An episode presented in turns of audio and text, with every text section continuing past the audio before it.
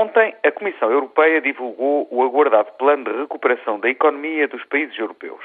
Trata-se de um pacote de 200 mil milhões de euros de estímulo à economia real, correspondendo a cerca de 1,5% do produto interno europeu.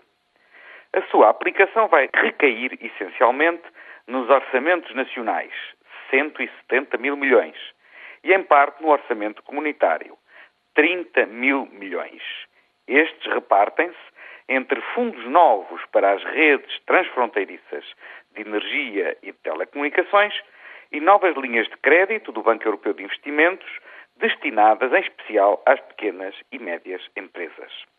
A possibilidade de antecipar fundos estruturais previstos para os anos de 2009 e 2010 constitui um incentivo às empresas para combater o espectro da recessão. Muito vai, pois, depender agora da concreta atuação dos governos dos Estados-membros e da própria iniciativa empresarial privada.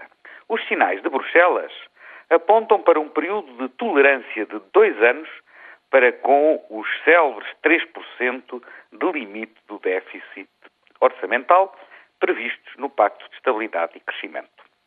Esta folga orçamental visa relançar a procura interna e assim dinamizar as próprias exportações intracomunitárias.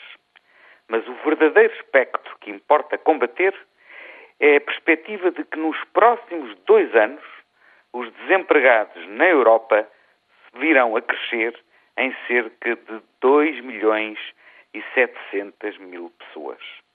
E esta previsão sombria de desemprego é de todos os números, de todos os milhões com que somos bombardeados, aquela que mais impressiona e que nos deixa verdadeiramente atemorizados.